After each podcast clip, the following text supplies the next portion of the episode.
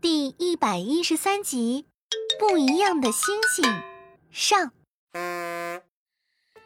现在，三位小朋友已跟月星星断开了连接。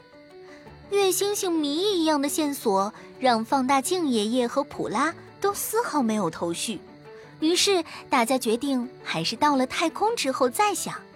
现在已是夜晚，天上繁星点点，家聚集在科科家的花园空地上，万分期待地看着安安，因为此刻他刚吃下一颗百变糖，正跟随普拉的指导，闭着眼睛运用百变糖的功能，努力为大家制造一架太空飞船。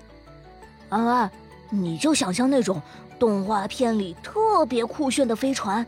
嗖嗖！嘘，康康，别去打扰安安。就在两个小朋友的交谈间，安安突然睁开了眼睛，迫不及待地将糖纸放在了草坪上。百变糖，变变变！安安话音刚落，大家都将眼睛瞪得圆溜溜的。眼见那张小小的糖纸竟发出七彩的光芒，并开始逐渐变大。当七彩光芒消失，呈现在大家面前的，竟然是一艘胡萝卜外形的飞船。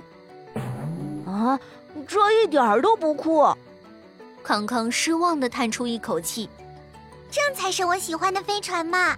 嘿嘿，可可哥哥，飞船可不可爱？啊，可爱，可爱！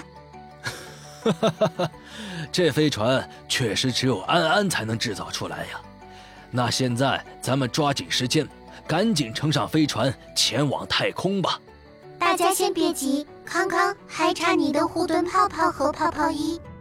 在普拉的提醒下，康康赶紧用泡泡机给大家制造了能抵抗太空危害的泡泡衣，并将安安的胡萝卜飞船用一个大大的泡泡护盾包裹了起来。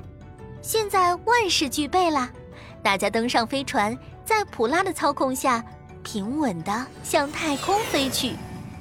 而安安在飞船离开地球的瞬间，深深地凝望着远处的星星。此刻，普拉驾驶着飞船，躲避着一股不知从哪里出现的太空冲击波。这阵冲力让坐在太空椅上的孩子们剧烈晃动着，但好在只持续了几秒，飞船又逐渐恢复了平稳。我们到了，再往前一点就是月球，但为了安全起见。我暂时将飞船停在这里。啊，那我们开始寻找月星星吧。嗯，月星星说线索在它的名字里。名字的话，月星星。康康未等可可说完，便一字一顿的念出了月星星的名字。不对不对，月是姓，星星才是名字。哦，星星，看来就跟星星有关了。在科科的话中，安安和康康都趴在飞船的舷窗前，仔细观察着太空。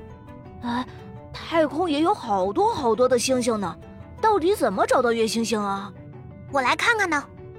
科科好奇地张望着太空中的星星，果然，他发现了一丝异样。